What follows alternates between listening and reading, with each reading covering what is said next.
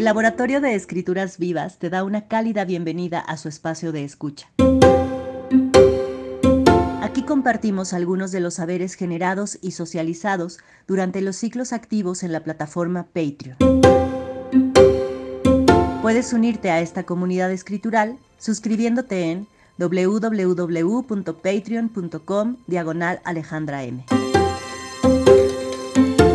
¿No es una maravilla la escritura?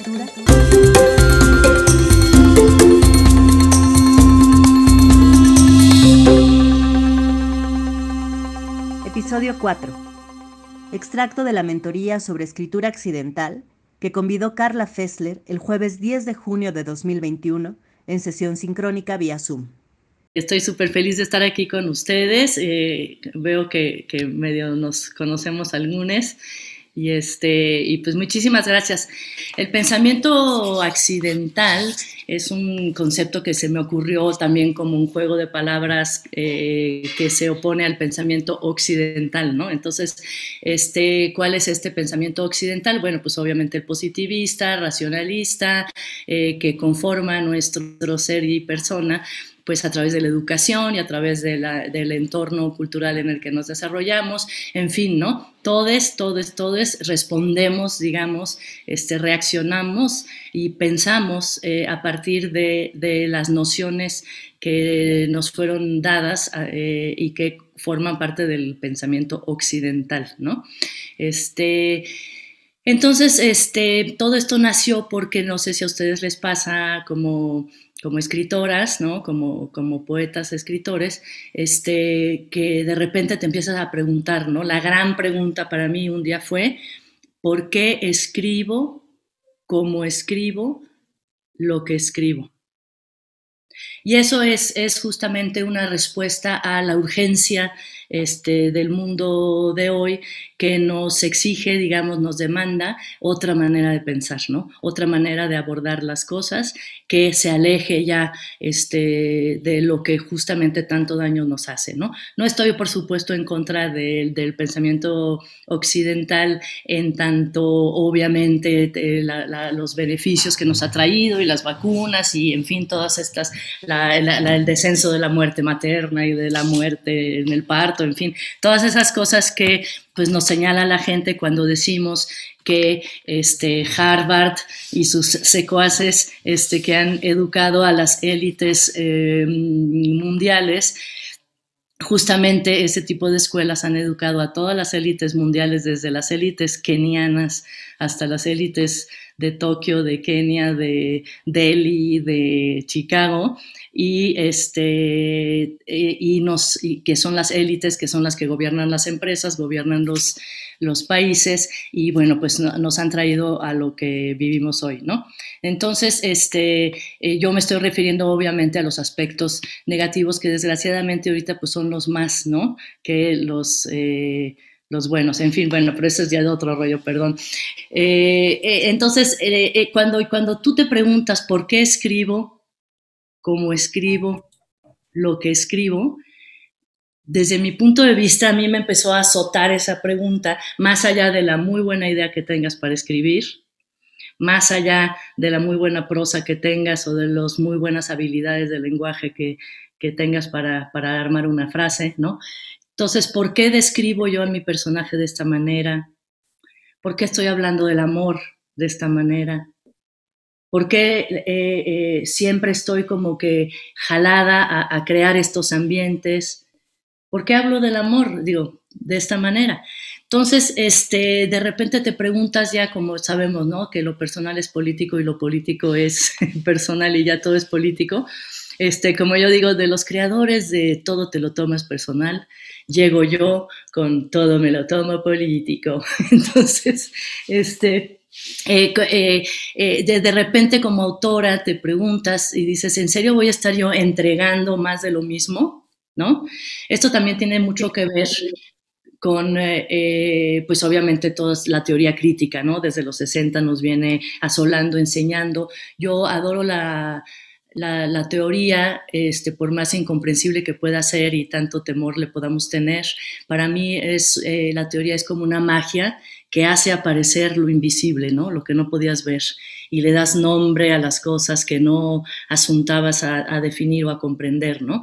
Entonces, este, hay muchas palabras este, que, que, aparecieron gracias a la teoría, ¿no? Entonces yo tengo esta relación medio extraña con la teoría porque obviamente no tengo yo la capacidad intelectual para entender muchas cosas, así que le a Deleuze y a Guattari y todo eso y de repente dices, ¿qué dijo? ¿No? Pero este, yo, soy, yo soy de la idea de, de, de tragarme, así como los brasileños de la antropofagia, yo me trago todo y, lo revuelvo, lo digiero como puedo y lo, y lo, lo, lo, pienso a partir de lo que entiendo, ¿no? Entonces, este, es súper importante eh, eh, en ese sentido darnos cuenta que, que hemos sido, digamos, eh, domesticados, amaestreados a partir de un sistema educativo que nos ha enseñado así se escribe bien, así se escribe mal, es importante, como Deleuze y Guattari tanto apuntaron, este, eh, eh, entender que, la escuela y, tiene siempre como un lenguaje que llama a la penalización, ¿no? A la, a, tienes una falta de ortografía, ¿no? Este, todo, todo tiene, tiene que ver con esta coerción.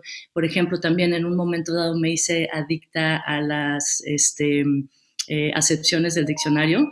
Este, eh, las acepciones del diccionario son estas formas que tiene la funesta RAE, o bueno, muchos diccionarios, de decirte pan, ¿no? Cómo se utiliza la palabra pan, ¿no? Y a través de las acepciones nada más hay que ver las acepciones de la palabra hombre, las acepciones de la palabra mujer, etcétera, para darnos cuenta cómo a través de las acepciones se nos meten consignas e instrucciones dentro del cerebro, ¿no? Para, eh, eh, para justamente eh, devolverlas a la sociedad y al engranaje, ¿no? Que, que funciona del sistema. A la hora de la hora, en este sentido, es cuando de repente dices, de verdad, de verdad, voy a estar haciendo lo mismo, de lo mismo, lo que voy, como en mi cuaderno de texto, fijémonos, no sé si se acuerdan, que, que, que los textos prueba o los textos guía son ahora sí que de, de, Gustavo Adolfo Becker, digo, por ¿no? Este, entonces, claro, lo que pasa es que escribes como Benito Pérez Galdós, pues porque así te han enseñado, ¿no?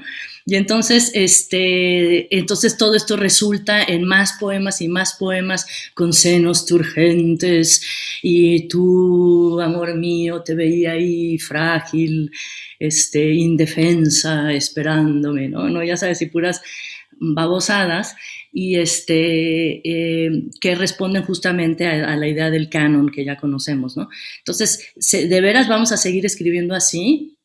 Es, la pregunta fundamental. Y entonces en la urgencia del mundo este, nos, nos obliga a, entender nuestros marcos de referencia con el mundo. Y en el taller de pensamiento accidental que doy, lo que hago es, es presentar ciertos temas que a mí se me hacen temas clave, ¿no? Claves para desmontar de alguna manera o simplemente ver claramente este, el por qué escribimos como escribimos lo que escribimos. Este, uno de ellos es este, el pensamiento binario, obviamente, que es el pensamiento único, ¿sí? Eh, los campos mórficos como eh, vehículo para entender lo invisible, lo invisible, la cuestión del fragmento, el problema del fragmento, digamos, como, como eh, nociones de continuidad y discontinuidad, ¿no? E, es decir, las líneas del tiempo, ¿sí? Este, en fin, y, y obviamente nuevas, nuevas, este, eh, nuevos conceptos de persona y, persona no humana, y esto ahí lo anclo yo mucho en el cyborg de, de Ana, de Hannah, de Donna Haraway, perdón, este, y bueno, entonces como que revisamos muchas cosas este, en las que yo estoy segura que, que ustedes pues han, han, andado también por ahí, ¿no? Porque este, no, no sé eh, más o menos en qué disciplinas anden, ¿no? O qué estudiaron o qué no estudiaron, pero pues eh, ahora pues todos estamos pensando, ¿no? Entonces lo que primero me gustaría hacer... Eh, a ver si, si más o menos tienen alguna retroalimentación de lo que acabo de decir, a ver si les sonó, no les sonó. Eh, o si quieren, después de que les presente el manifiesto del pensamiento accidental, eh, que podríamos leer todos, si, si, quieren, abran sus micrófonos. A mí me encanta el chisme y, y que todo el mundo diga y haga. A ver, dime, Abril. Sí, hola Carla, es un placer escucharte. Y ahorita que estás diciendo como lo que estoy entendiendo y quiero ver si voy como en esa misma línea por las referencias que hemos tenido en toda nuestra vida, ¿no? Nuestro acercamiento a la literatura. Y me, eso me emociona mucho, bueno, no me emociona saberme limitada, por supuesto, pero ese es otro tema, sino como todas las posibilidades que se abren a partir de esto, ¿no? De, de saber que no tenemos por qué quedarnos allí, sino que podemos como seguir explorando. Me emociona como saber cómo podría ser esa exploración. Y me resuena mucho, em, e-, estoy, estoy ordenando mi idea, me emociona mucho porque cuando, cuando tienes estas referencias, por ejemplo, que tienes, no sé, un ejemplo muy burdo, que tú mencionaste a este señor, ¿cómo se llama?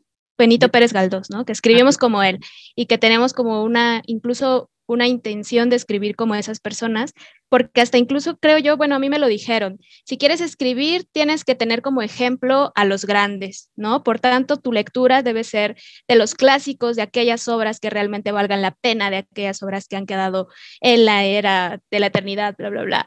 Pues vas a leer a la Iliada y dices, esto ni se entiende, ni siquiera es español, su traducción del griego está horrible, ¿no?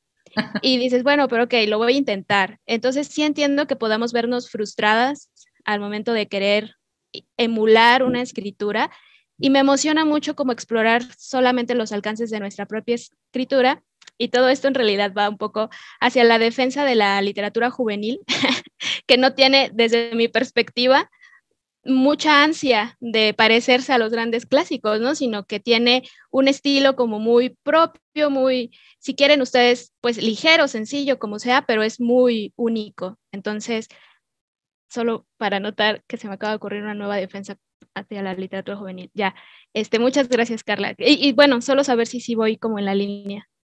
Sí, exactamente. Y fíjate que yo también ahorita ya nada más leo leo este, eh, eh, eh, gente, libros que están publicándose ahorita en el, en el aquí y ahora. De repente una, una, amiga me dice, ay, no, es que Chuchita dice que, que ahorita ya no está leyendo hombres, por ejemplo. Este, bueno, entendiéndose como hombres, ya sabes, del canon, digamos, porque obviamente chavos de ahorita sí, bueno, que están en otro registro, ¿no? Pero nada más está leyendo mujeres, este, eh, bla, bla, bla. Y, me dice mi amiga, ay, pues la verdad eso no, no, no lo entiendo, está horrendo, pues digo que, que, que se me hace ya, ya, ridículo, que no sé qué, ¿no? Y le dije, bueno, pues es que es una decisión política. Eh, de repente, hace muchos años, fíjate que leí en, que del departamento, de un departamento de literatura, de no me acuerdo qué universidad, de estas muy chuchuchu, este, de Estados Unidos, eh, y que decía, pues si a mí no me hubieran obligado por la ola feminista y la ola de la ideología de género este, eh, que, nos, que nos arrastra, si no me hubieran obligado el DIN, ¿no? El, los directores y todas las, autoridades de mi universidad en literatura, me, me hubieran obligado a incluir negros, lesbianas, negras, este, gays, este, ya sabes, eh, eh, nunca, nunca los hubiera leído decía este, este chavo, este profesor de ese levantamiento de literatura. Y entonces dice, por más de que a mí se me hizo ridículo y que cómo era posible que yo tenía que seguir andando, en Shakespeare, ¿no? Este, me, tuve que poner a huevo a leer estas gentes raras, ¿no? A estos este, eh, descentrados, ¿no? Eh, eh, y, nunca los hubiera leído. Y, lo, y agradezco a esta imposición y a esta regla autoritaria, digamos, ¿no? Pero bueno, así era un texto en ese sentido, en esta discusión, ¿no? Y yo, como quiero estar, eh, como que siento que la carta más alta del ser humano es estar a la altura de los tiempos y de abrazar, ¿no? De abrazar el presente, ¿no? Entonces yo en este momento digo, todo lo que no he leído, bueno, verdaderamente no acabamos, pero me vale madres. Ahorita yo estoy leyendo puro de aquí y ahora porque siento que la literatura, la poesía, sobre todo la poesía para mí es el pulso de los tiempos, ¿no? Es lo que se está pensando en un momento específico, en una región, por ejemplo, ¿no? Y bueno, pues a mí me toca en estas fronteras este, políticas, ¿no? Pero me toca estar aquí y yo quiero saber qué se está pensando, ¿no? Y entonces digo, si, si quieres es Yolanda Segura, Sara, este, bueno, Cristina, toda la gente, Karen, ¿no? Este, eh, eh, y además es, es, es, buenísimo, como tú dices ahorita, Abril, eh, eh, es una escritura extraordinaria. No estás leyendo, digo, ah, es, es espantoso eso de que, que, es bueno y que es malo, ¿no? Pero, pero por lo menos te toca, ¿no? Y te dice algo, ¿no? o por ejemplo, ahorita estoy con el, de ay, Frontera Interior, híjoles, se los recomiendo, porque está brutal ese libro, brutal, me trae fascinada está en, ya sabes, en Alacrana, Alacraña. Anda por ahí y está increíble ese libro. Lo adoro. Este, obviamente yo ahorita tengo para echarme el de, el de una señora trabajadora de Yolanda, el nuevo de en Almadía. Y este, bueno, yo soy. Y luego ahorita les recomiendo mucho Dolores Dorantes en Mangos de Hacha. Saco ahorita eh, copia, que es, híjoles, ese sí, te, te, te, te, bueno, qué, patadas al, al, cerebro te da, caray. Es impresionante. Dolores Dorantes en Mango. Que Dolores Dorantes lleva muchísimo tiempo justamente describiendo, describiendo la invisibilidad, ¿no? Y, eso es, tiene una magia, tiene un talento, una magia para hacerte comprender las cosas de una manera fantasmagórica. Ella es un fantasma político, ¿no? Para mí. Bueno, entonces, eh, eh, si quieren, a ver, ¿quién más quiere platicar, chismear? Jenny, Hola. Hola, primero que nada, mucho gusto, qué bonito. Eh, estoy feliz de estar aquí, bueno, aquí, ajá, todos juntos, todas juntas, perdón. pero, bueno, o de lo que dijiste, yo también siento un poquito lo de, bueno, lo que mencionó Abril, como esto de lo que, de estos temas que mencionaste un poco, que, que a mí me resonó muchísimo, el de lo que en la escuela te dicen que está bien, o sea, que es, casi es como se escribe bien así es como se escribe mal, porque pues, digamos, más, o sea, justo ahorita, muy, muy ahorita, ahorita, eh, bueno, sigo en la prepa, sigo, voy en, bueno, en segundo, voy en, en cuarto semestre, y lo que quiere decir que llevo materia de literatura, entonces, eh, soy la única que está ahí como, ay, nos toca literatura, sí, y todos los demás realmente se aburren mucho y no les gusta mucho. Y tengo una maestra que es como la segunda maestra, por así decirlo, no es la maestra que me da la clase en sí, que marca mucho esto, así dice, no, es que tienen que leer a él porque él escribe bien y así, y me frustra mucho cuando me lo dice, yo así como, yo así como, no, no lo diga, y sí, o sea, me, bueno, o sea, a mí me sigue costando mucho eso y más con, con la mente más abierta de mis compañeros que también, algunos sí piensan como yo, digamos que defendemos la literatura juvenil por el cabril, porque pues, o sea, o sea, tengo 17 años realmente, o sea, estoy leyendo lo que me puede estar pasando y eso se siente bien bonito. Y entonces sí, igual eso de como dice lo de la Iliada y todo eso, sí, mucha gente me dice así como, no, pero pues tú quieres estudiar literatura, pues debes lentar a leer de eso. Y yo, o sea, sí, pero no. Sí, es un problema porque justamente el canon, el canon eh, que, que, es justamente decir, este, seleccionar, digamos, de la literatura universal, este, digamos, lo que, lo que más ha sido apreciado, digamos, por les expertos, que generalmente son los expertos, ¿verdad? Y, este, y Harold Bloom, que, que es el responsable de, este, de esta idea de canon, decía y hablaba siempre sobre la experiencia universal y de cómo la literatura debe este, la mejor literatura es la que, la que traduce y nos acerca a la experiencia universal. Y cuando dices experiencia universal y piensas, por ejemplo, en Shakespeare, y dices, bueno, pues experiencia universal no se me hace tanto andar matando a todo el mundo, organizando guerras, este, matando, no, ya sabes, eso no se me hace tan universal. Digo, universal en las élites eh, gobernantes, pero yo como lectora de a pie, pues andar así, este, eh, eh, eh, organizando guerras, pues no, entonces dices, ah, claro, para mí, ¿qué, ¿qué, experiencia más universal, por ejemplo, que un parto? Ah, no, pero eso no, ¿no?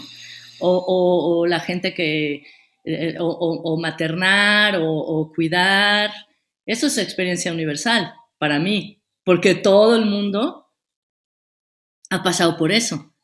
Y más de la mitad del, mundo, las, las mujeres, si quieres, pues su experiencia, que es universal, es este, en, muchos sentidos, obviamente en otros también, ¿no? Pero si me entiendes, es el cuidado, la, la, crianza, en fin, tantas cosas, ¿no? Que, que, conocemos. La educación, obviamente también, ¿no?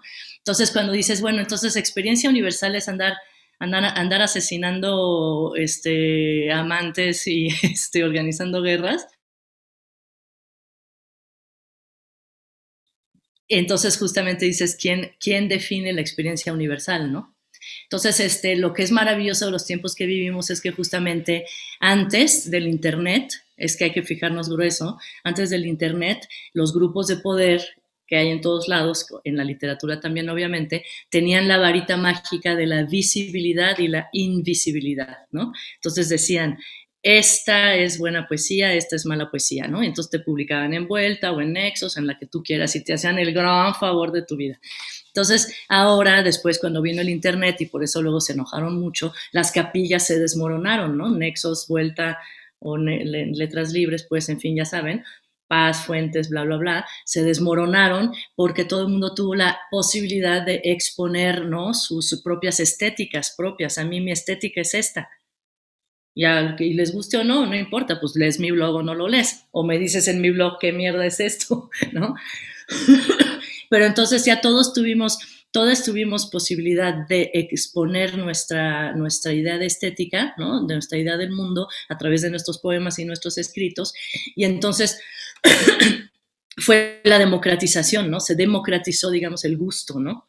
Entonces, este, y eso es la maravilla de lo que vivimos ahora. Y bueno, pues también obviamente las gentes que detentan el poder en ese sentido cultural, pues les da muchísimo coraje que alguien, este, eh, pueda, eh, ¿cómo se llama?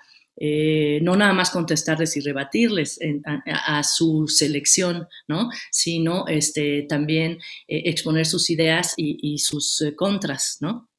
Entonces, este, eso, es, eso, es la maravilla de lo que nos toca vivir ahorita, porque entonces ahorita nosotras armamos ahorita una página y, explotamos ahí y no tenemos que esperar a que Krause ni nadie nos diga que sí, que nos haga el favor.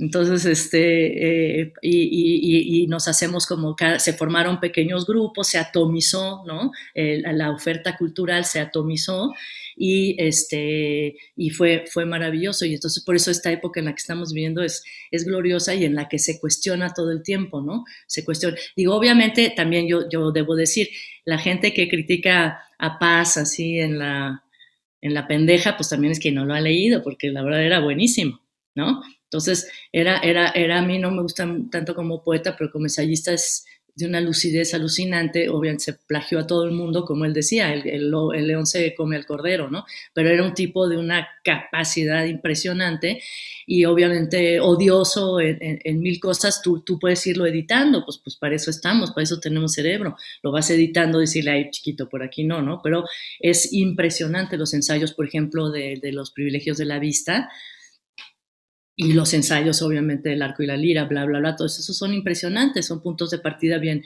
bien este, generosos, digamos, ¿no? Para, para, para alimentarnos de ideas que luego vamos desbarrancando, pero, pero, este, entonces también de repente cuando, porque yo fui también de, de, chavita, la, de las que, este, ya sabes, le, tiraba la estatua de paz, pero, pero luego dices, nah, bueno, pues también la verdad que, este, eh, eh, eh, era, era, pues sí, era un, monstruo, ¿no? Bueno, pero ya eso no nos interesa ahorita, porque digo, más bien ahorita estamos leyendo a las monstruas que son mucho más interesantes, ¿no? Porque justamente todo lo que viene de todas estas personas que buscaron normalizar y que buscaron uniformar, ¿no? El mundo en el que vivimos, pues ya, ya no, para mí, eh, no, ya no es de, interés. Y entonces de esta, esta manera de ver de, la escritura como, como, como un... Em, eh, como un mm, animal político, ¿no? La escritura es un animal político. Entonces, este, tú sabemos, ¿no? Bueno, obviamente partimos del hecho de que están de acuerdo de que escribir es pensar, ¿no? Eh, escribir es pensar. Eh, a, mí me gusta mucho un poeta de lo, que nació en 40 francés que se llama Emmanuel Ocard y que decía, la, la, poesía tiene mucho más que ver con procesos de pensamiento que con literatura, ¿no? Entonces, este, tú al escribir piensas y por eso entonces tu escritura debe de interesarte de manera urgente, no es de que te haya salido bien bonito ese párrafo sino de qué manera lo estás diciendo, como decía hace rato, ¿no? Este es el pensamiento accidental, es, eh, eh, no es muy largo y, este, y, eh, es el, planteamiento, el manifiesto, ¿no? Digamos. ¿Ok? Van. ¿Quién va? De pensamiento accidental, una alternativa lúdica y crítica al pensamiento occidental. El positivista, individualista, materialista y antropocéntrico que sigue dando forma a los procesos económicos, sociales, políticos y culturales que vivimos hoy en día. El pensamiento accidental apuesta por un proceso de reflexión atravesado por el accidente, ese suceso casual que interrumpe el orden regular de las cosas. Interviene lo cotidiano y lo ordinario, alterando nuestros marcos de referencia con el mundo. Sabemos que el accidente llega por azar, es decir, sin orden o planeación. El pensamiento accidental sabe que se sirve del lenguaje y que éste está anclado en eso que señala. Sabe que piensa desde la mente de su ser, tornillo, cinta, aceite del engranaje al que se opone. ¿Podrá saberse un día? Sobre el pensamiento, sobre esto, el pensamiento accidental piensa que su existencia es ya un principio, una llamada desde el teléfono langosta de Dalí, una lectura de tarot en un despacho de abogados, una nube que ya no es radioactiva, una instrucción fluxus, un árbol que está derribando y que logra caer justo encima de las máquinas del aserradero, una salchicha que logró ser arquetípica, un, un shampoo de textos alucinógenos, el fantasma que creíste ver en tu cuarto pasado mañana, la red de hongos que no vemos bajo el bosque de símbolos, una trompa de falopio que ya no se quiere llamar así. Por eso se parece a la poesía, aunque no le gusta la cursilería que se asocia todavía con el término poesía. Es el laboratorio donde la lengua, es decir, el pensamiento, experimenta consigo misma. El pensamiento accidental tiene el pelo largo e ideas largas. Es histérique. No lo han invitado a los colegios y academias nacionales, pero no le importa, aunque sí llore un poquito. El pensamiento accidental se pregunta, ¿por qué hay gente que se pasa la vida tratando de que esto sí sea una pipa? El pensamiento accidental bebe del animismo, del pensamiento mágico, del proceso creativo y de la imaginación. Entiende que lo invisible, lo inaudible, lo intocable y lo incorpóreo rebasan el entendimiento humano y su experiencia. El pensamiento occidental quiere polemizar, disentir, pelear, pero con lanzas de apios, con resorteras incompetentes que dan justo al blanco, con guantes de ocurrencias al hígado, porque al arte de la guerra prefiere el de la güera, y en lugar de artes marciales, prefiere las radicales. El pensamiento accidental se resiste a la institucionalización de los sentimientos, emociones y percepciones humanas, a las formas de organización opresoras y explotadoras en las relaciones humanas y entre seres humanos y naturaleza. Es por eso que se opone a las religiones y a toda forma de autoritarismo. Es como ese boomerang que un día decidió no regresar ya más. El pensamiento accidental quiere jugar, estar sin hacer nada productivo, Recordemos que negocio es la negación del ocio. Quiere exasperar a la rentabilidad hasta sacarla de quicio. El pensamiento accidental considera la intuición y el instinto como las cartas más altas del ser humano, porque a través de ellos atisbamos todo aquello que es importante para el pensamiento accidental. El pensamiento accidental es fluido, flexible y ágil, como un champiñón insumiso que se escapa del empaque y rebota en el suelo de tu inconsciente. El pensamiento occidental no se aferra a ninguna creencia en específico, más bien abraza indicios, señales, registros e informaciones varias, para navegar de manera libre sin temer la contradicción o el error. La incertidumbre, lo borroso, lo inexacto son parte de su naturaleza. En resumen, es como ese dulce que abriste ayer y se fue volando, llevándote con él. Bueno, entonces este es el, manifiesto, digamos, del pensamiento accidental. Miren, les voy a enseñar una, ¿están viendo estas bolitas? ¿Sí? Bueno, entonces estas bolitas son más o menos eh, eh, una parte de, lo que yo doy en mi curso y que tiene que ver con estos temas que les digo, les platicaba al principio que he escogido una serie de temas para hablar de cómo podemos analizar y ver de cerca nuestra manera de pensar, ¿no? Para respondernos la gran pregunta de por qué escribo como escribo lo que escribo, ¿sale? Entonces, una de ellas es, este, doy esta poética de, Manuel Rocard, luego obviamente revisamos el pensamiento binario, el pensamiento único, ¿no? Los campos mórficos son la, eh, es la cuestión de lo invisible, eh, luego la relación entre palabra e imagen, ¿no? Texto e imagen, las formas de lectura, ¿no? Formas de lectura inmediatas o lineales, eh, luego el fragmento y el zapping, y luego obviamente Cyborg, de lo que les platicaba de, de Donna Haraway, en donde justamente rompemos con el concepto de persona y el concepto de familia tal y como nos han enseñado, y este, eh, tratamos de abrazar otros indicios para definirnos como seres vivos, ¿no? Eh, seres humanos. El, manifiesto es así como justamente también una, suerte de, propuesta lúdica, ¿no? Este, lo, básicamente el chiste es, ¿por qué escribo lo que escribo como lo escribo? Tengo estos eh, marcos de referencia con el mundo, ¿no? Cómo he sido, educada y entonces voy a analizarlos, ¿no? Este, eh, eh, lo que yo siempre digo es que, ¿sabes qué? Abraza tu instinto. No hay nada más importante que el instinto y la intuición, ¿no? Eso es una cosa súper importante. Luego, este, la segunda es, este, a estas alturas del siglo XXI, todavía hay gente que, que no, reconoce que para todo hay una explicación irracional, ¿no? ¿no? Como siempre te han dicho, ¿no? Para todo hay una explicación racional. Bueno, pues para mí es, para todo hay una explicación irracional, ¿no? Entonces, eh, eh, irnos como del otro lado del espejo de esta sociedad que nos ha traído al estado del mundo y que se sigue reproduciendo y se sigue reproduciendo y se sigue reproduciendo también a través de nuestros eh, escritos, de nuestros poemas, de nuestros libros, de nuestros videos, cine, lo que quieras, ¿no? Eh, justamente nosotros, eh, que, justamente el arte es eso, ¿no? El arte construye el mundo que nos merecemos como humanos, ¿no? El, arte es la, herramienta que siempre va antes. El, arte en el movimiento social, el arte va siempre antes y ya luego viene el movimiento social.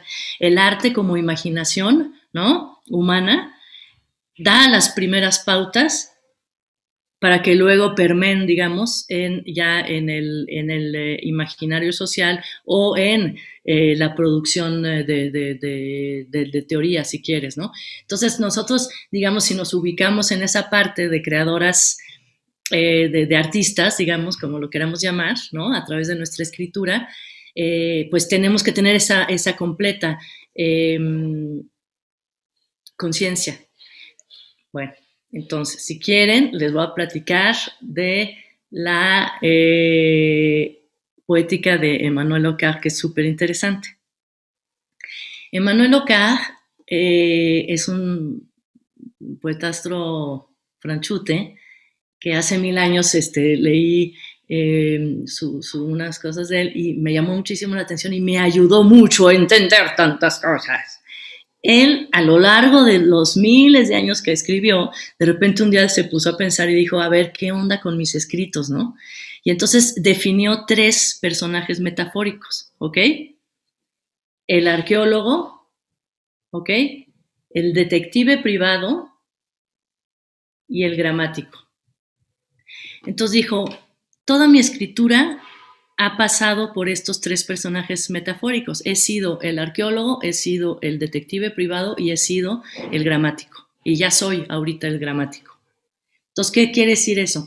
El arqueólogo, ¿qué hace el arqueólogo? El arqueólogo escarba, busca, encuentra tesoros, ¿sí? Piezas de cerámica, fragmentos de murales. Y el arqueólogo, ¿qué es lo que hace? Pone todo en su mesa de trabajo y empieza a limpiar con sus, con sus pincelitos el polvo, no sé qué, reconstituye, reconfigura la vasija y así medio rara y la pone en la vitrina. Todas somos arqueólogas. A todas nos ha pasado por la educación tratar de reconstruir esos tesoros que hemos encontrado en nuestras lecturas, rearmarlas de alguna manera y exhibirlas. Pero a la hora de la hora lo que exhibe el arqueólogo es una suerte de museo petrificado, de un museo muerto, porque está justamente este, hecho de todas estas eh, hallazgos, ¿no? Entonces, cuando te das cuenta de que, claro, bueno, a, mí me pasó, no sé a ustedes, pero digo, ya saben, hay un, poeta maravilloso que me embrujó durante muchos años que se llama Antonio Gamoneda. ¿Qué les puedo decir? Años traté tanto de escribir como Antonio Gamoneda que llegué a escribir poemas de Antonio Gamoneda mejores que los de Antonio Gamoneda. Hasta que ya lo maté por fin. maté al padre, ¿no?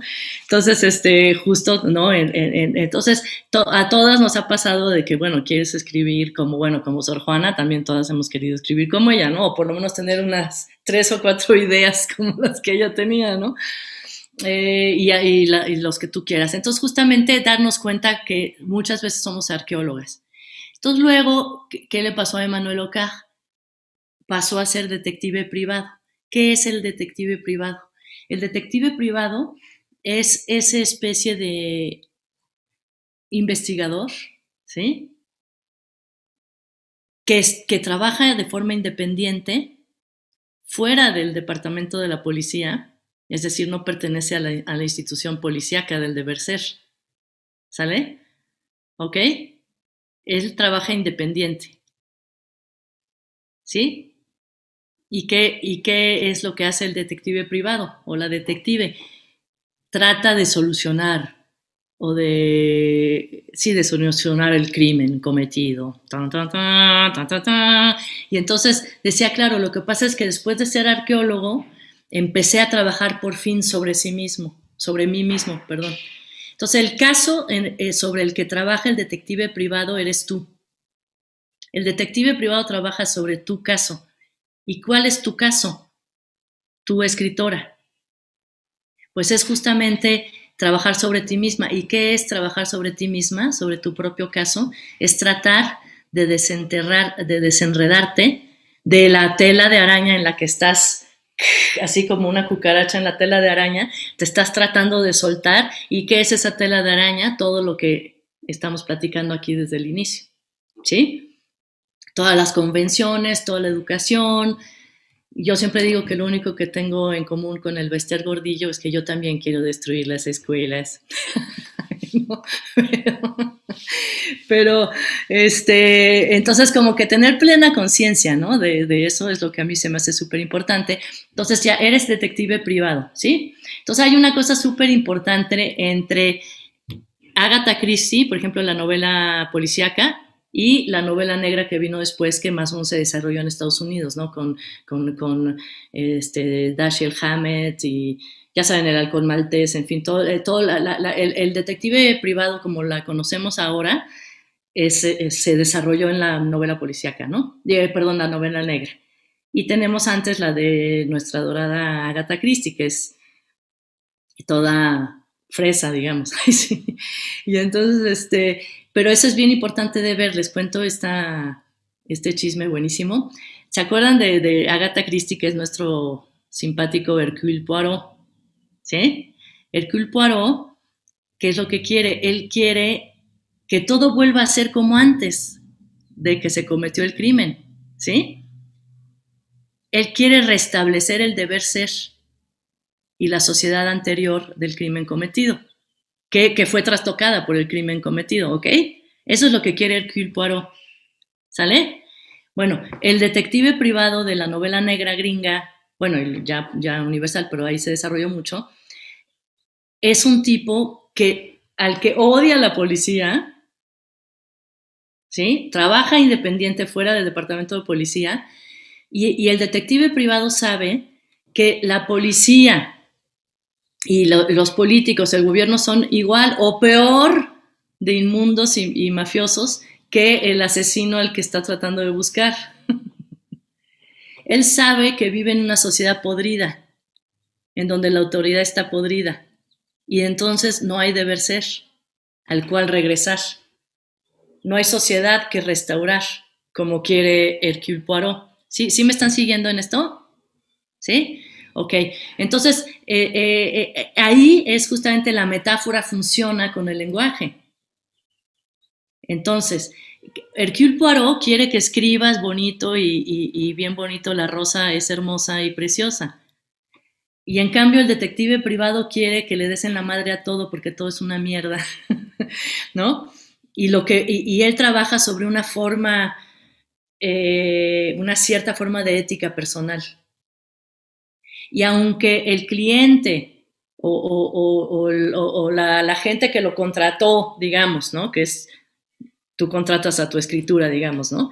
Este, para resolver el caso. Tú contratas, tu poema te contrata, digamos, ¿no? Este, eh, eh, eh, te corre porque verdaderamente ya te la pasas, el detective privado de la novela negra, de la novela negra se la pasa en el bar, ya llega a su casa todo vomitado con la gabardina rota, este, ya saben cómo es el detective privado del que hablo, ¿no? Ese eres tú, este, eh, y es todo disfuncional, y, ¿no? ¿Ok?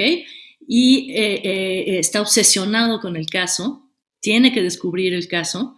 Eso, por ejemplo, no sé si algún día lean por ahí, se lo recomiendo, es La promesa de Durremat. Durremat es una escritora y un locazo, y la, la novela se llama La promesa y es el detective privado, según yo, del que habla Okaj, ¿no? uno que se convierte ya en un obsesivo absoluto sobre el caso de quien eh, mató a, una, a esta niñita en el bosque. Eh, y, bueno, toda su vida se convierte en eso, es una obsesión y bueno, ya, en fin, si algún día, creo que hicieron una película, yo nunca la vi, la verdad, porque nunca la encontré, pero el, el libro es La promesa, yo lo tengo si alguien quiere que se lo preste. Y este, eh, bueno, el chiste es que eh, entonces eh, este detective privado es este ser disfuncional, totalmente fuera, digamos, de la sociedad, dentro de una sociedad de por sí descompuesta, corrupta e, infecta, ¿no? Con autoridades infectas, con este, casi casi los, los, este, los malos, los, los, este, los asesinos o los, no sé, son mejor que la policía. Entonces él trabaja solo en solitario, de acuerdo a una, una, cierta forma de ética personal, ¿ok? Para descubrir el misterio, ¿sí? Entonces, y ahí es, cuando te das cuenta lo que dice Manuel Ocaj. Cuando tú estás frente a tu poema, a tu angustiosa página en blanco, que está más angustiada que tú, obviamente, este, lo que estás tratando de descubrir es este, eh, eh, eh, justamente en ti, tú eres tu propio caso, el poema no es algo fuera de ti, es, el poema eres tú, ¿no? Y entonces, justamente, trabajar sobre tu propio caso es descubrir las consignas, eso de que les hablaba al principio, las acepciones de tu propio diccionario. ¿Por qué cuando yo imagino madre, me imagino a mi mamá con su delantal y haciendo unos huevos? ¿Por qué? ¿No? ¿Por qué cuando me imagino bla, bla, bla, planta, me imagino florería tras los cristales, ¿no? ¿Por qué? ¿Por qué mis acepciones personales de mi diccionario son así? Y entonces empiezas a desmontar y a desmontar y a desmontar. ¿Con qué herramientas? Con estas que vamos pensando y también con la herramienta que está ahí enfrente de ti, que es el mundo, el mundo de hoy, al que te tienes que subir y abrazar en todos los cambios que te urgen, por más de que te molesten. Yo de repente a la gente que le molesta el lenguaje inclusivo, eh, le digo, bueno, chatis, pues es que yo, yo, prefiero ser de, los que, de las que están adelante, no de las que se quedan atrás. Obviamente te puede sonar fea la E y todo, porque todas nacimos con, con, con, con, una armonía X, pero entonces si no le entiendes a Schoenberg, si no le entiendes a John Cage, pues tú eres a poco de los que no le iban a entender al cubismo, te cae, tú eres de veras te cae de los que dicen, ay, el arte contemporáneo, ble, ble, ble, te cae, te quieres quedar ahí en ese lugar. No, manis, me cae que hay que enterarse, ¿no? Enterarse quiere decir completarse, ¿no? Bueno, y entonces, este, eh, eh, bueno, entonces el, detective privado trabaja sobre, tú trabajas, tú eres tu detectiva privada, ¿no? ¿Sale? Trabajando desde tu infancia, todos tus horrores, todas tus, tus, tus fallas, eh, en fin, ¿no? Y obviamente, cómo piensas y por qué piensas así. Y luego, el tercer personaje metafórico que identifica a Okar en su proceso creativo es el gramático. La gramática pues, es la serie de reglas solamente, ¿no? Pues es así como la serie de reglas que, de, de, de, nociones, ¿no? Y es que, que, reglamentan, digamos, el vocabulario, el lenguaje, perdón, ¿no? Entonces, ¿qué es lo que hace el gramático después del investigador privado que empieza a tratar este, de, mm, eh, eh, que está trabajando sobre tu propio caso, cuando eh, caes sobre la gramática, caes sobre el proceso de pensamiento. Porque de repente dices, ¿por qué escribo? La niña va al bosque a buscar flores. Y de repente dices, oye, ¿y qué tal si escribo el bosque va a la niña a buscar flores. Oye, ¿o qué tal? las, flores van a la niña a buscar bosque, ¿no? Por ejemplo. Entonces empiezas a, entender todos los recursos que tienes en este pensamiento que es el lenguaje que te da todas las posibilidades y que tú tienes que torcer, intervenir, hacer explotar. También la gente de, que, está, digamos, por el lenguaje inclusive nada más porque es una buena manera de entenderlo. Es yo le digo, oye, ¿nunca has leído Trilce? ¿O nunca has leído a Lesama? Lima? ¿O nunca has leído a, bueno, por Dios, ¿no? Entonces, este, justamente en ese sentido vemos como la poesía o la escritura, eh, eh, eh, tú tienes la, la responsabilidad, digamos, entre comillas, de hacerlo, de avanzarlo, de romperlo, de, de, de extra limitarlo, ¿no? ¿Tienen alguna preguntilla, comentario? Acuérdense que a mí me encanta platicar. Yo, eh, esto de, de alguna forma, reinventar la forma, pues nuestra escritura más allá de las reglas gramaticales, se me hace algo bien valiente, pero al mismo tiempo muy complejo, ¿no? O sea, como que es retar por completo la forma en la que nos expresamos. Y alguna vez ya me había dado cuenta cuando quería aprender alemán o, coreano, ¿no? que es completamente otro sistema, que, que estamos ya, o sea, es muy triste, pero es real, estamos sujetos desde la misma forma en la que nos expresamos, o sea, cuando ya dominas otra lengua y empiezas a incluso hasta soñar en esa lengua o pensar en esa otra lengua, es como, no sé, algo pasa con la mente que se abren otras posibilidades, pero me sigue resultando muy difícil como poder expresarme dentro del español con estas cosas que tienen muy rígidas, ¿no? Por ejemplo, nuestro español necesita, o bueno, eso es lo que nos han hecho pensar, que necesita el sujeto, verbo, predicado, ¿no? Porque si no, no hay una coherencia, lo que, aunque yo te esté intentando decir algo, si no ocupo ese, ese esquema, pues va a ser muy difícil que tú me entiendas, pero luego nos vamos a que realmente nadie sabe lo que está diciendo o lo que está, o sea, los pensamientos no se trasladan tal cual a la escritura, ¿no? Sí, no, eso es, ese es uno de las, de las cosas más, más gruesas y de, de, de decir, si, si, si ni yo misma le entiendo, ahora sí que nadie más, ¿no? Entonces, este, pero sí, yo, yo, yo lo que siempre ando ya, ya, maquinando es este, eh, y de repente también, también eh, eh, la lectora, otorgarle, como decimos, ¿no? La mayoría de edad. La lectora te va a entender.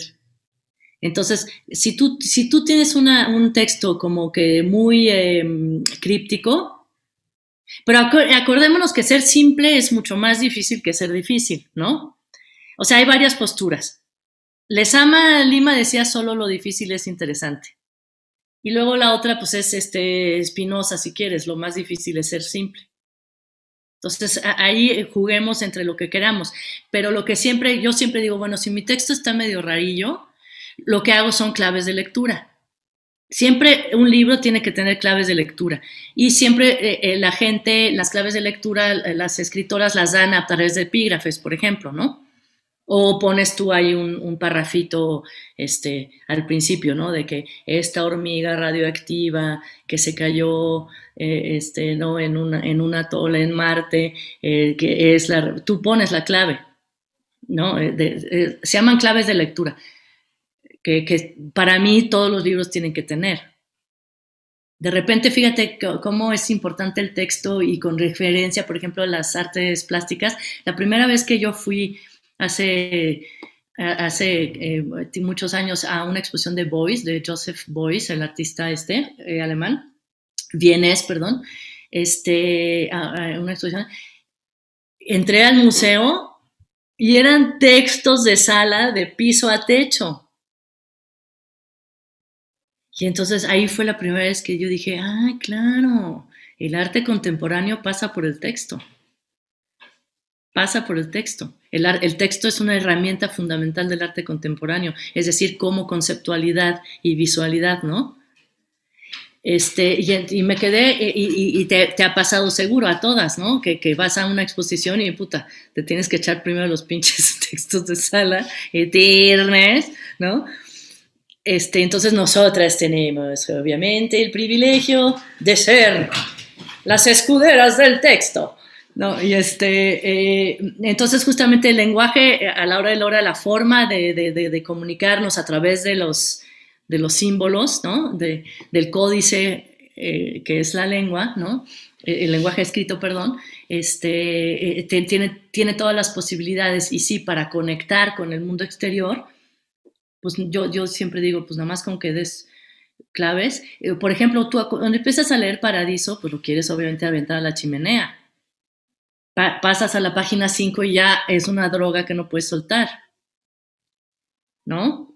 O, o, bueno, este, Ancar, son tantas, tantas, o a la misma Sor Juana, de repente, obviamente, eh, a, qué horas le entendiste al primero sueño?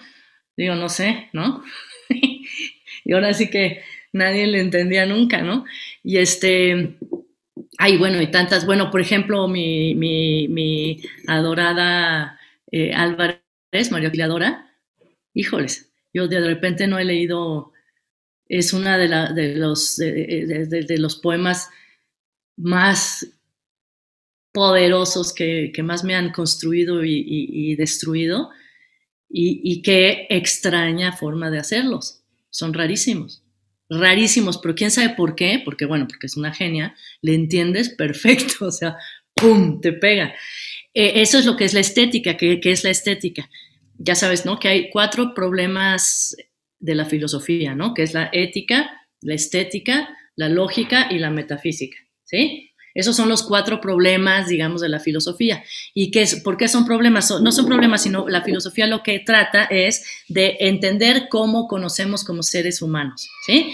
Y la filosofía entonces propone estas cuatro áreas para que entendamos cómo conocemos, cómo aprendemos el mundo, la realidad, ¿no? Entonces, obviamente, la lógica es el proceso de pensamiento, ¿sale? La metafísica es nuestra relación con esa intuición del más allá, de lo divino, bla, bla, bla, ¿sí? La ética es nuestra relación con el entorno, ¿no? La convivencia, ¿no? Y, nuestra, son politicón, si quieres, ¿no? Cómo, cómo nos comportamos en el mundo eh, con nuestros pares, ¿no? La ética, la moral, bla, bla, bla. ¿Y qué es la estética? La estética es el problema filosófico de cómo conocemos la realidad a través de los sentidos. No, la estética no, no, no nada más es el arte, pero el arte es su terreno privilegiado de estudio de la estética. Entonces, por eso es obviamente el oído, la culinaria, el gusto, no sé qué, la vista obviamente privilegiada, ¿no? Y el oído, bla, bla, bla. Entonces, por eso pertenece a la música, pertenece a las letras, bla, bla, ¿ok? Este, e, entonces es, lo que llamamos sinestesia, en fin, tiene, es la estética tiene que ver con eso, ¿no? Con los sentidos. Eh, ahorita les voy a platicar del pensamiento binario. El pensamiento binario es, es bien importante como ver desde dónde nace el pensamiento binario, desde dónde nacen estas oposiciones con las que crecimos. De repente dicen, dicen los lingüistas, el lenguaje nace siempre a través de oposiciones, es decir, cuando en el lenguaje aparece la palabra negro, también aparece inmediatamente la palabra blanco. O si quieres, luz, oscuridad. ¿Sale? ¿ok? Bueno, pero eh, eso, eso, eso mm, eh, eh, es con respecto al lenguaje, pero ¿por qué a la hora de la hora funcionamos a partir de oposiciones, a partir de... este de, oposiciones, ¿no? Negro, blanco, mujer, hombre, débil, fuerte, chuchi, chuchi, todo eso está totalmente internalizado aquí en el cerebelo, en la pituitaria, y entonces justamente nos, nos, nos gobierna, ¿no? Entonces, de repente yo digo, ¿por qué oponer blanco a negro? Yo quiero, yo quiero proponer como oposición a blanco cielo verde ordenado de naranjas eh, y polvo. Se me hace una mejor oposición a blanco que negro por ejemplo, ¿no? Entonces, justamente, y pero ¿por qué? Entonces, entender por qué pensamos así es una cosa que tiene que ver con el mundo de las clasificaciones. El mundo de las clasificaciones, ya imagínense en el origen de los tiempos, cuando las tribus, ¿no? Cuando el clan, ¿qué es lo que se tuvo que hacer en esos albores de, la tierra? Cuando estaba apenas así como naciendo el sol, todo era indistinto, todo estaba revuelto. ¿Y qué es lo que tuvimos que empezar a hacer? A organizar y hacer criterios. Porque en el momento en el que yo me doy cuenta que me como esta planta, bueno, más bien que el vecino, ¿verdad? Se comió esa planta y se murió, en ese momento tengo que organizar esta planta, me mata la guardo para mi próxima vecina, ¿no? es cierto? Este, y esta planta me cura la panza. Ahí empieza el mundo de las clasificaciones, porque el desorden significa la muerte, en ese sentido tan primitivo. Recordemos cómo en la Biblia, no sé si han leído por diversión casi casi el Levítico 14, no han leído el Levítico 14, léanlo porque es súper divertido, y son las reglas de higiene. Las reglas de higiene en las religiones pasaron primero por una cuestión de supervivencia, porque en el clan y en la tribu lo que necesitábamos era el poder del grupo, pues para el mamut y no sé qué. Y entonces, por eso los nacimientos y la vida era tan cuidada. Entonces, este, las reglas de higiene para que, porque la gente se moría como moscas, ¿no? Entonces era no coma cerdo, por ejemplo, en los judíos, eh, bueno, en el Génesis, bueno, ya sabes, en el libro viejo es no coma cerdo, no comas camarones, entonces, porque todas esas cosas del drenaje comían y obviamente pues las infecciones y te morías como mosca, ¿no?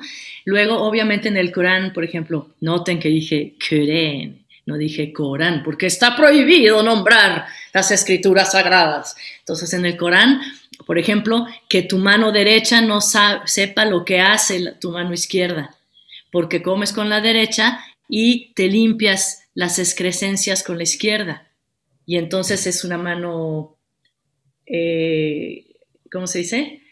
Eh, ah, impura, si quieres, o lo que tú quieras, ¿no? Entonces todas esas reglas de higiene que eran para la sobrevivencia empiezan a transminar la cuestión, digamos, de tribu social, empiezas a, a transminar al mundo de lo divino, de las religiones, y de ahí se institucionalizan. Entonces, hay que imaginar este mundo de los opuestos como ese principio de por sobrevivir. Este tiene que ver, por ejemplo, también con la izquierda y la derecha. Cuando eh, una vez me pasó a mí que un extraterrestre me dijo, oye, ¿qué es la mano derecha y qué es la izquierda? ¿Qué es la izquierda y qué es la derecha? Y yo, mm, no, pues esta es la derecha y esta es la izquierda, no, pero ¿por qué o qué? O pregúntale a una persona que no ve, un ciego, y a ver cómo le explicas qué es la derecha y la izquierda, darling. Está rarísimo. Eso no existe. Hay una cosa que se llama la, la, mm, la, lateralidad, la, lateralidad del cuerpo. E, eso se es en antropología y bla, bla, bla. En la, no hay una lateralidad del cuerpo. El cuerpo e, e, es en principio el mismo, ¿no? Entonces, ¿pero por qué la preeminencia de la mano derecha? ¿Por qué la satanización de la mano izquierda? ¿Sí? Y entonces eso, eso pertenece al mundo de las clasificaciones y es maravilloso darte cuenta y empezar así a escarbar y todo eso. Y bueno, pues les cuento unos chismes buenísimos. Pues resulta que la mano derecha eh, eh, prevalece, digamos, en la evolución eh, biológica o como el cuerpo humano, fíjate, empiezan de repente antropólogas y gentes a decir, ¿sabes por qué? Porque en el inicio de los tiempos, cuando se empezó a desarrollar el habla, el habla es manejada por el lado izquierdo del cerebro o derecho, espérate, ya me está. Sí, por, el lado izquierdo del cerebro, ¿sí? El lado racional. ¿Se acuerdan que el derecho es el irracional, al que por supuesto quiero yo pertenecer, ¿verdad? Bueno, pues el lado izquierdo, que es el que maneja el lado derecho del cuerpo y maneja una serie de habilidades y facultades humanas, bueno, pues eh, eh, se empezó a desarrollar más a partir del habla, imagínense. Y entonces al empezarse a desarrollar y allí se empezó a desarrollar más esta parte del cuerpo. Y de repente resulta que unos antropólogos y, arqueólogas y quién sabe qué tanto, allá por las mesetas del Tíbet, una vez hicieron una excavación de donde había habido unas guerras y quién sabe qué, y resulta que empiezas a examinar todas las cuerpas y que pues resulta que en esos esqueletos y vestigios humanos empiezan a ver que efectivamente la mano derecha y todo estaba más desarrollado que el izquierdo. Y de repente dicen, oye, pero ¿por qué? ¿Por qué? ¿Por qué? ¿Por qué no hay, no hay una razón para que haya más gente con mano derecha que con mano izquierda? De repente entonces se fueron aquí a Baja California, a, las pinturas rupestres y a las de Francia y España, ya saben, las estas cavernícolas pinturas, y empiezan a investigar las manitas, que las han visto ¿no? en todos lados, y empiezan a ver que efectivamente las manitas cuando eran izquierdas, se ve que es contorno, o sea, dibujado por la derecha, ¿sí? Y cuando y cuando son a más impresión, son derechas. Y entonces este, eh, empiezan a decir, bueno, ¿y pero por qué? Entonces la razón principal que obviamente a mí me chocó, ¿verdad? Yo dije, ¿cómo que el lenguaje que tanto me gusta me están diciendo que es el responsable de esto? ¿Cómo es posible? Bueno, pero hay que aceptarlo, muchachas, hay que aceptarlo. Es el lenguaje el que hizo que se desarrollara más esta parte. Aunque les voy a contar también que Carlyle, este escritor inglés, que estaba medio loquillo, dijo, claro que la mano derecha. ¿Por qué la mano derecha es, es eh, eh, prevalece sobre la izquierda? Esto viene por nuestras usanzas de tribu de guerra, porque a la izquierda está el corazón. El corazón humano está más hacia la izquierda, sí saben, ¿verdad? Bueno, y entonces ahí va el escudo. Y entonces, con la mano derecha manejas la espada. Y entonces dijo, esas personas que eran izquierdas, zurdas tuvieron que a a Egg, aprender a manejar con la derecha la espada porque tenían que tener el escudo en la izquierda y proteger el corazón, ¿no?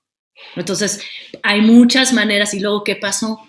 ¿Por qué empezó entonces a eh, evangelizarse, bueno, perdona, ¿eh? la derecha y a satanizarse la izquierda, ¿no? La siniestra, lo zurdo, lo oscuro, la magia, lo irracional, la mujer. La verdad, ahí sí que bueno que nos tocó de ese lado de chicas, la verdad.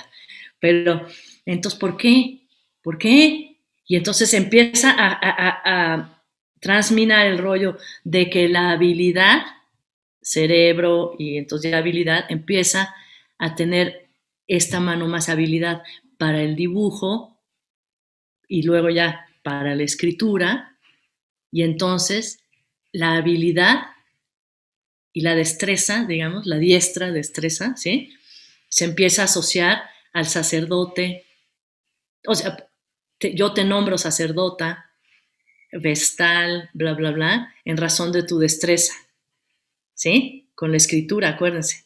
Acuérdense que hay un libro increíble que también les recomiendo que se llama, o no sé, seguro lo han visto, es El alfabeto contra las diosas. ¿Lo, lo han visto? Se los recomiendo. ¿No lo han visto por ahí chismeado? Bueno, pues por ahí anda. El alfabeto, The Alphabet Against the Goddess. Y, este, y habla eh, de cosas, de repente unas medio jaladas del escritor este, pero bueno, la verdad tiene unos muy buenos datos.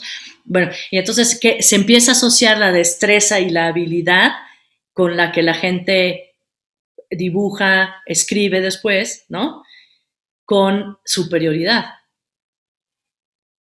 Y entonces esos puestos, e, esas personas, perdón, agarran, ahora sí que agarran los mejores puestos, ¿verdad?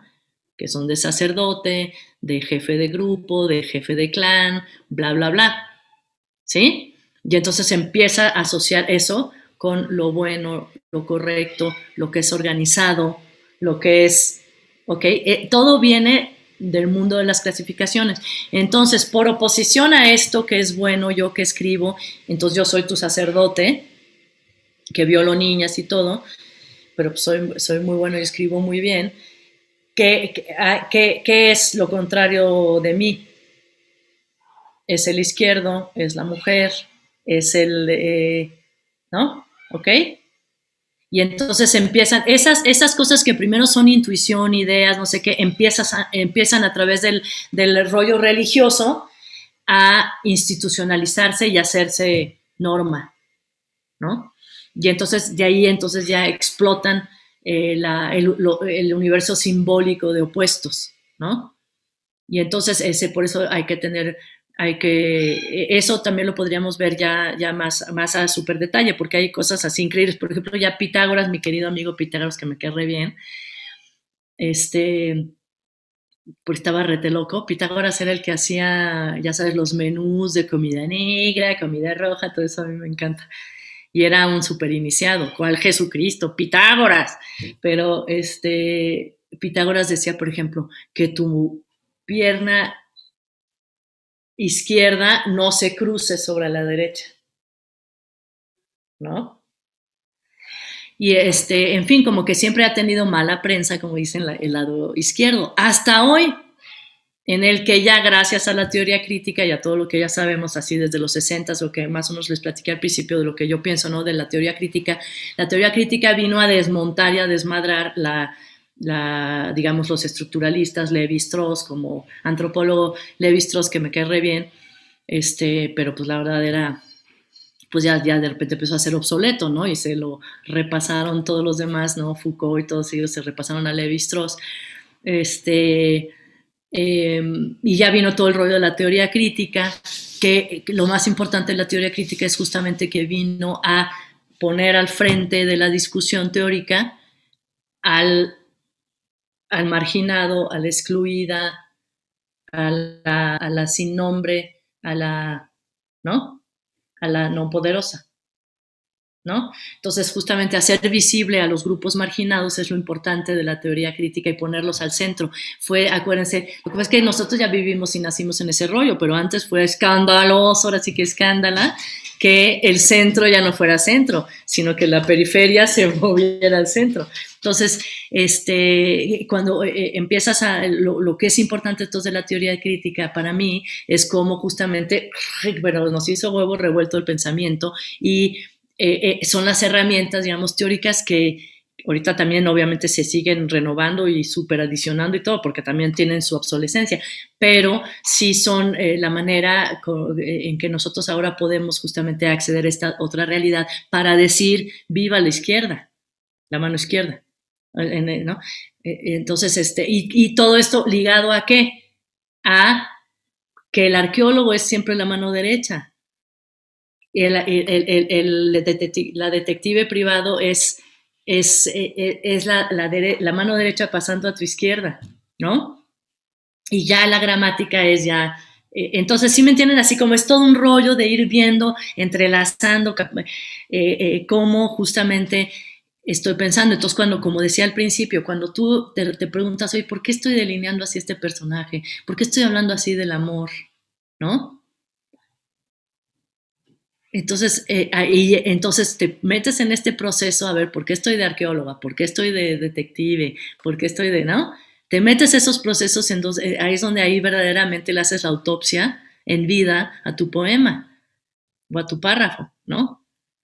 Y eso es, lo que más se me hace urgente, porque así estás, según yo, obviamente, proponiendo algo no novedoso, porque la novedad no existe. Yo siempre digo, quien habla todavía de originalidad no se ha enamorado dos veces, ¿verdad?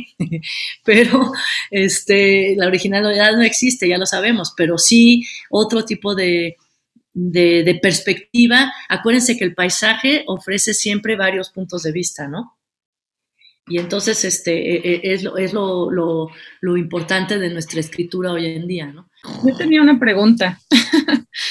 Hace rato que hablaba sobre Deleuze y Guattari y ahorita lo que dijiste sobre la teoría crítica, ¿podríamos entender que este pensamiento accidental tiene que ver justo con esto eh, que plantean Deleuze y Guattari y esta cosa del rizoma y como este pensamiento divergente y arbóreo que se va, pues sí, te vas por las ramas, o sea, estar como atento a todos esos estímulos. Sí. Pero de manera consciente, digamos. De las mesetas y todo ese rollo, eh, digo, dentro de lo que este, puede uno como que... Es como que, que justamente e, es, es, eso totalmente y aunado, ¿no? Aunado al recurso, por ejemplo, Fluxus. Es que eh, justamente hay que, hay que eh, agarrar de todo. Lo de Deleuze y Guattari, lo que más me ha interesado y me ha explotado el cerebro es eso de, de, la, la, forma eh, autoritaria milica, militar de los sistemas educativos. Y sí, obviamente, el rizoma, pues sí, obvio, ¿no? Sí, sí, sí, sí. Eh, es justamente lo que le dio a la madre al estructuralismo, y, sí, y, y, Lacan y todo. Entonces, todas estas herramientas de, de la teoría crítica hay que agarrarlas, hay que agarrarlas sumando a los recursos que te da el arte. Tú como observadora, de repente te explotan cosas. Para, para eso leemos, para eso vamos a una exposición o para eso este, nos pasamos chismoseando en la red para conocer cosas raras, ¿no? Entonces hemos crecido en esa lógica súper que, occidental del ver para creer, que viene de ahí, ¿sale? Bueno, pues yo siempre he dicho, no, manita, es creer para ver. Si tú no crees en los fantasmas, nunca los vas a ver. Si tú no crees en, cómo nos vamos a reparar, como dice Donna Haraway, a través del mito y la historia, eso es el rollo de que yo tengo que creer primero para ver a, los fantasmas, para ver las nuevas posibilidades, para ver eh, eh, eh, este mundo que nos merecemos como humanos sino para qué estamos en el rollo de la estética, ¿no? Este, sí, ah, bueno, pero, perdón, sí, todas esas herramientas, eh, entonces por eso es el instinto, lo irracional, la intuición, obviamente el pensamiento no lineal, que es el de rizoma, ¿no? Eh, o, y, eh, esa con, conexiones, ¿no? Como dice, ¿no? el conectar de, de, maneras diferentes, ¿no? Y, y sin una arriba ni una abajo, ¿no? Justamente. En fin, todas esas cosas, cuestionar, cuestionar, cuestionar todo el tiempo y siempre fijándonos en que tu eh, poema, ¿no? Tu, tu, tu, acuarela, lo que tú estés haciendo, tu ilustración, la, cualquiera que sea tu dominio creativo, este, tiene que, que, que, aunque dibujes un cuerpo humano, que todavía no le vas a poner una tercera, un tercer brazo y un ala, no, este, e, es el mismo cuerpo humano, ¿no? Y, qué formas de verlo o hablar de él, ¿no? Pero, pero, no tiene nada que ver con lo espectacular de que, ay, sí, hay que ser todos raros y críticos. Y, no, yo creo que eh, la, sola, la sola, ¿sabes qué? Conciencia propia que tengamos nosotros es, es, ese contagio, ¿no? Ese contagio eh, e, entre, entre pares y son siempre decisiones políticas, ¿no?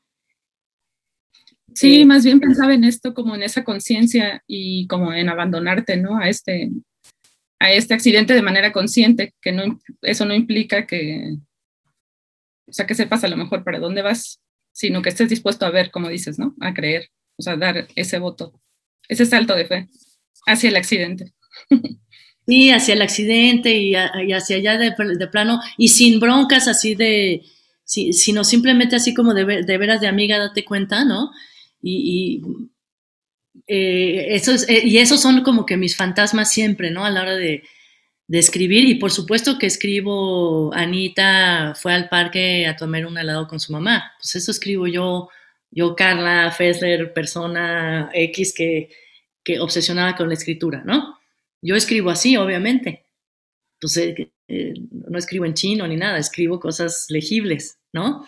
Pero entonces, cuando, cuando ya escribes, Juanita fue a comerse su helado con su mamá, de repente hay algo que, que, esa tensión que está pasando y dices, bueno, a ver, ¿qué voy a hacer con el helado? ¿No? Qué suerte de, de, de, artilugio hipnótico puedo... Eh, eh, eh, también una de las cosas bien importantes también este, del pensamiento occidental es, acuérdense también de nuestro querido Prometeo, ¿se acuerdan? De Prometeo que a mí me queda bien porque obviamente ya saben que fue castigado por traernos el fuego, ¿verdad?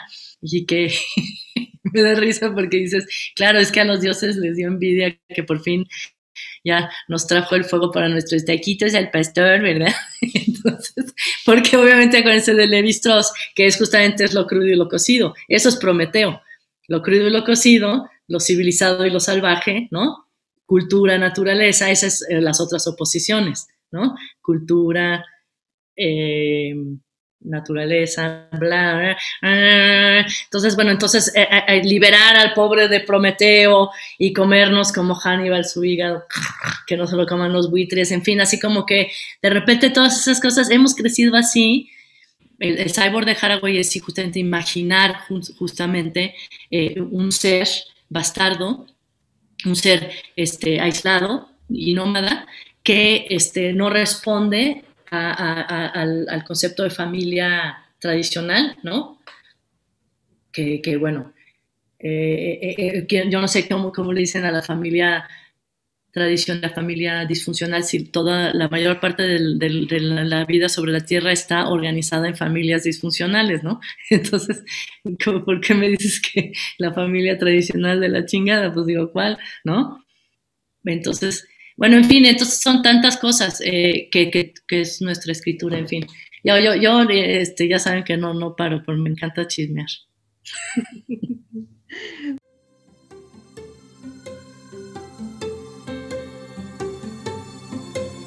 Puedes enviar tus comentarios al correo lavescrituras.gmail.com.